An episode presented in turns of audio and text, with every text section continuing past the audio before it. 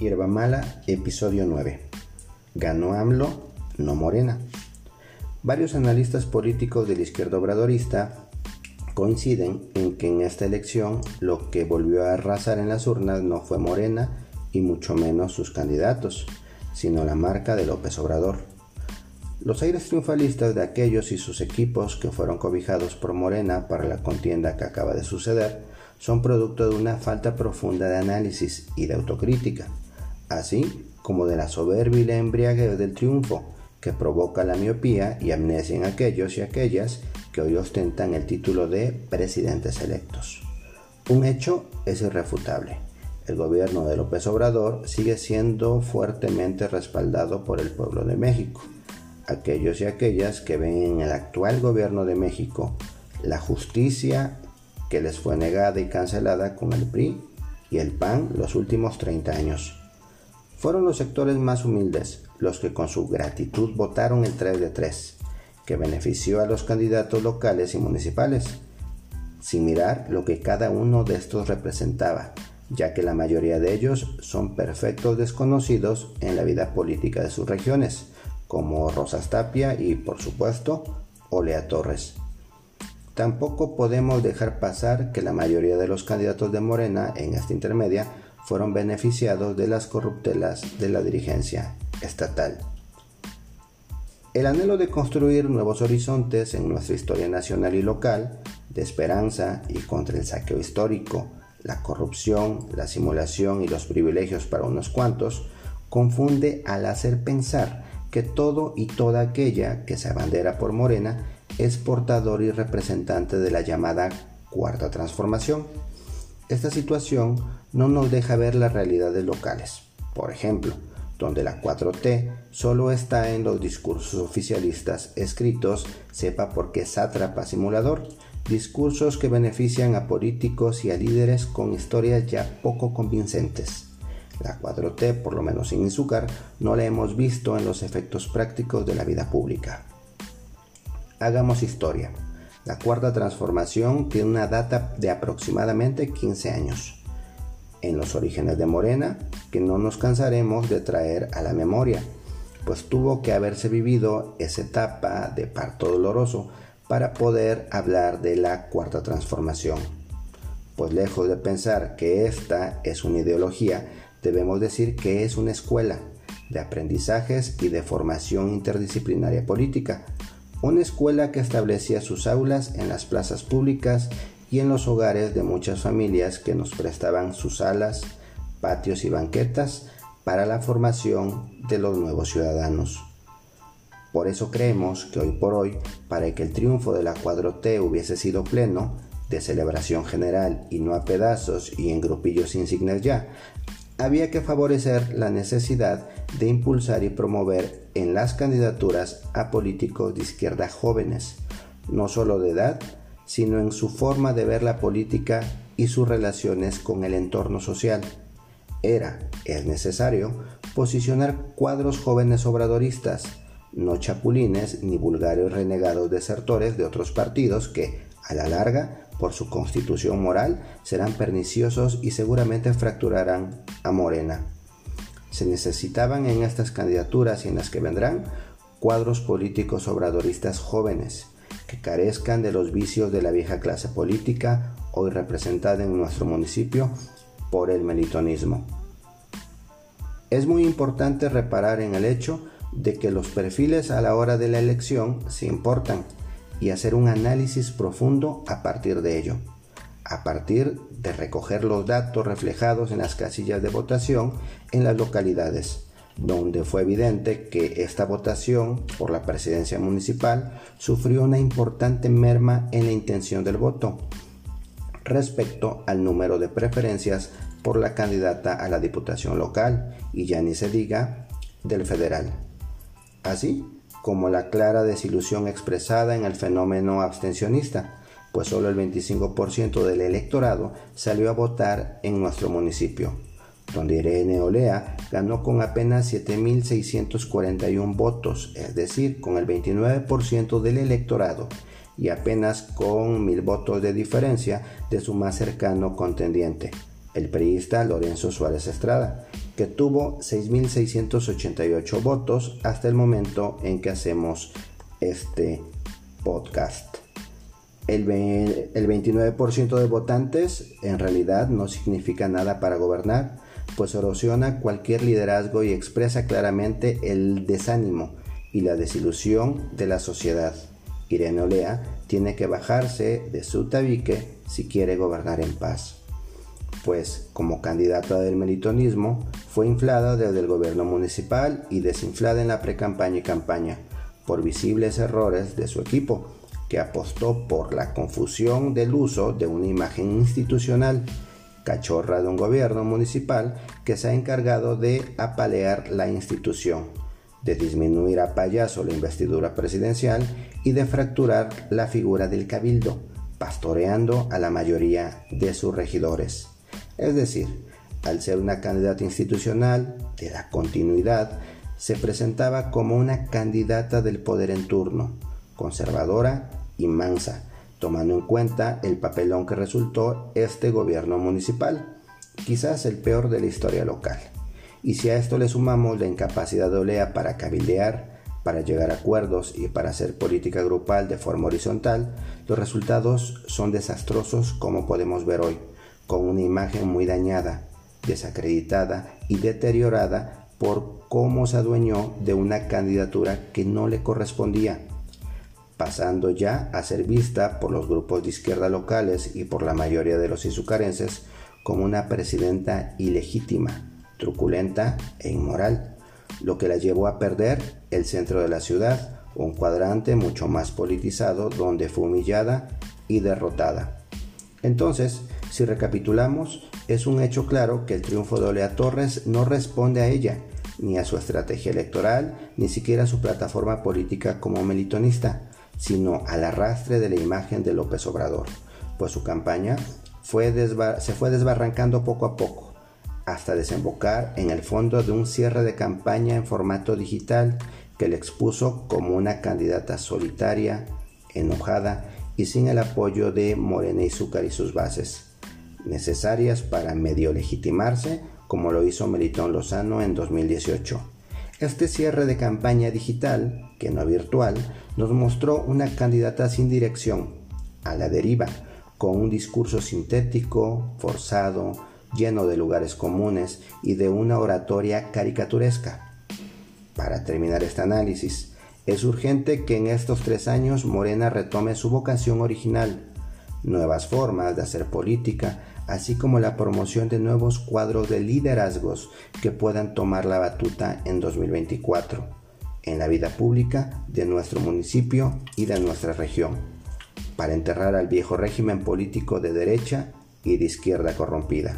Soy Manu Moreno y este fue su podcast de esta noche, Hierba Mala.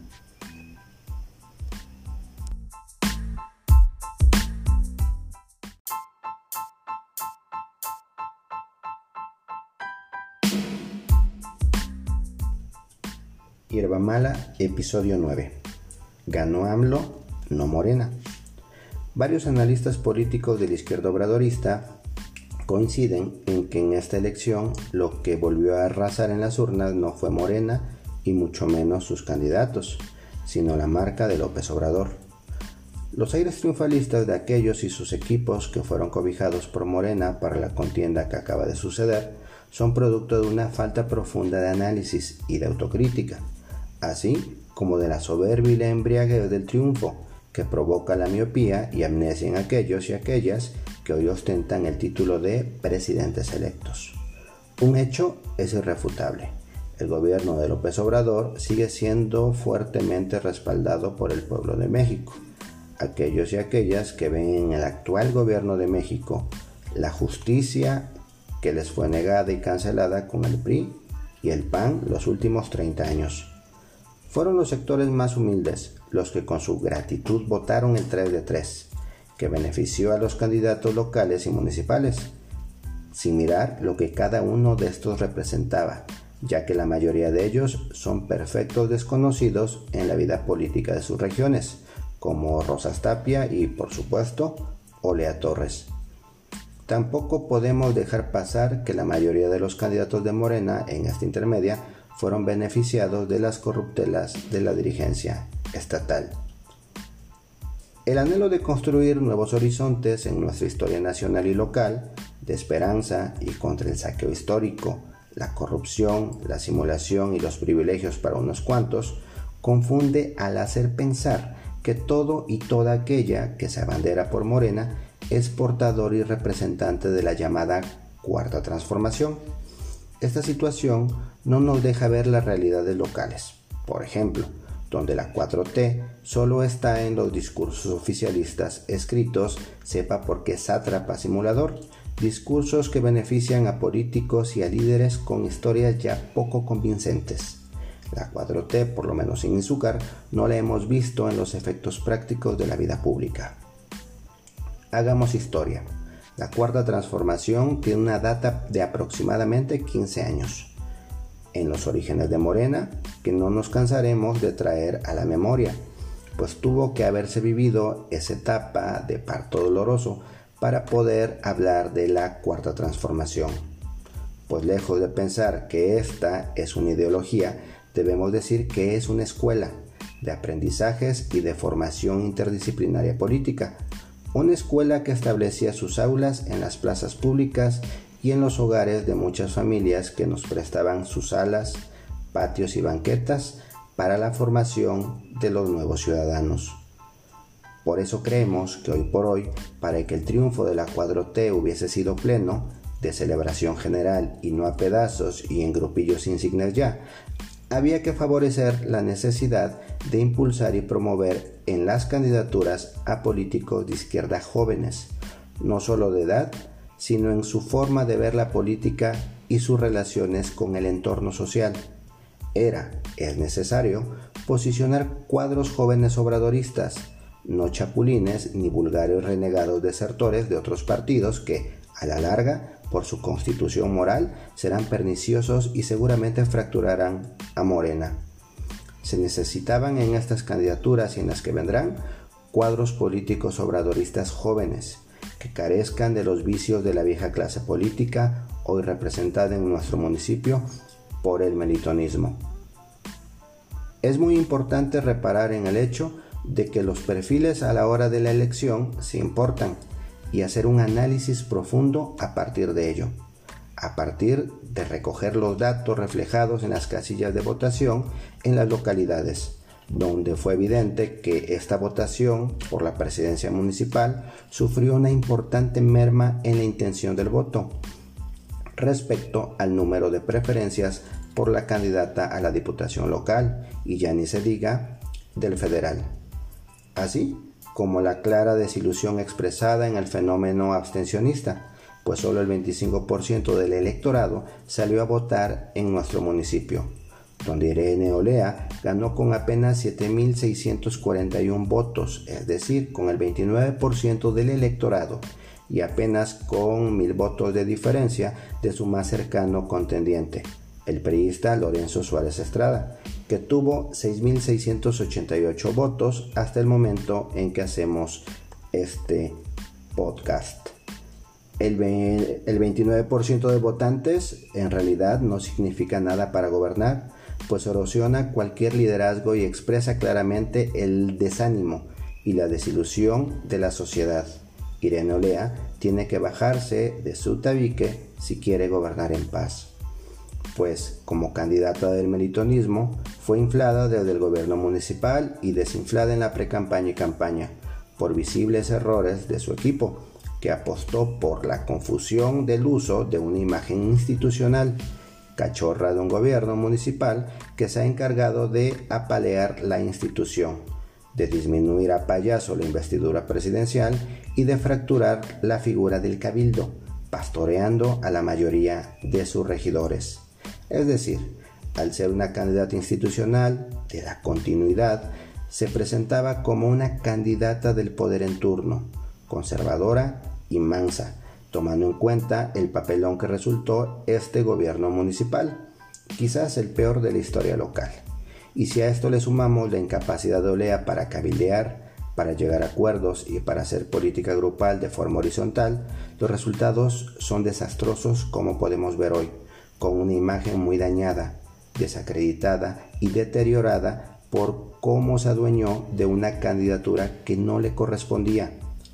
pasando ya a ser vista por los grupos de izquierda locales y por la mayoría de los izucarenses como una presidenta ilegítima, truculenta e inmoral, lo que la llevó a perder el centro de la ciudad, un cuadrante mucho más politizado donde fue humillada y derrotada. Entonces, si recapitulamos, es un hecho claro que el triunfo de Olea Torres no responde a ella, ni a su estrategia electoral, ni siquiera a su plataforma política como melitonista, sino al arrastre de la imagen de López Obrador, pues su campaña se fue desbarrancando poco a poco, hasta desembocar en el fondo de un cierre de campaña en formato digital que le expuso como una candidata solitaria, enojada y sin el apoyo de Morena y Zúcar y sus bases necesarias para medio legitimarse, como lo hizo Melitón Lozano en 2018. Este cierre de campaña digital, que no virtual, nos mostró una candidata sin dirección, a la deriva,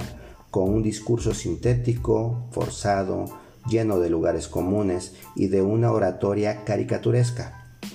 Para terminar este análisis, es urgente que en estos tres años Morena retome su vocación original,